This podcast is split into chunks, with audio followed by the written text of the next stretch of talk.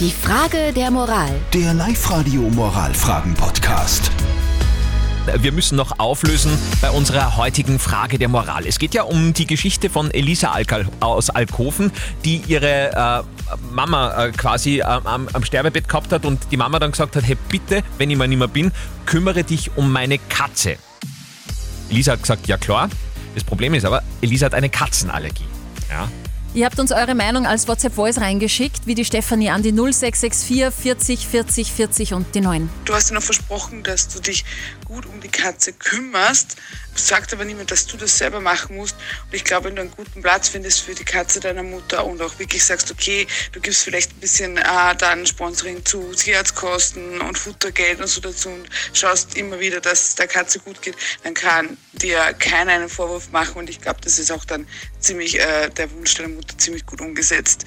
Der Konrad Okay. hat gerade noch reingeschrieben, er schreibt, es war der letzte Wille deiner Mama, also kümmere dich um die Katze, sonst hättest du Nein sagen sollen. Ah, auch schwierig am Sterbebett. Ga- Ganz schwierig, ganz schwierig. Life-Coach Konstanze Hill, was sagt sie zu diesem Thema? Also wenn es wirklich nur an der Allergie liegt, da kann man ganz viel machen, sowohl medizinisch als auch alternativmedizinisch und Hypnose wirkt Wunder. Ich habe Allergie nach Allergie vergehen sehen. Ich war mit einem Therapeuten, äh, na, das muss ich, das mache ich jetzt nochmal, jetzt, warte mal.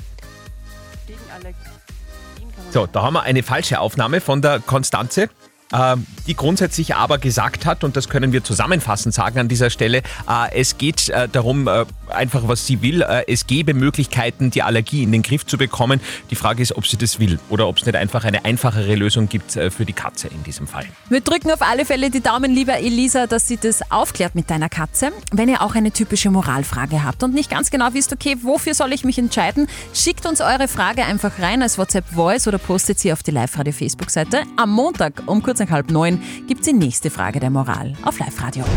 Die Frage der Moral. Der Live-Radio Moralfragen-Podcast.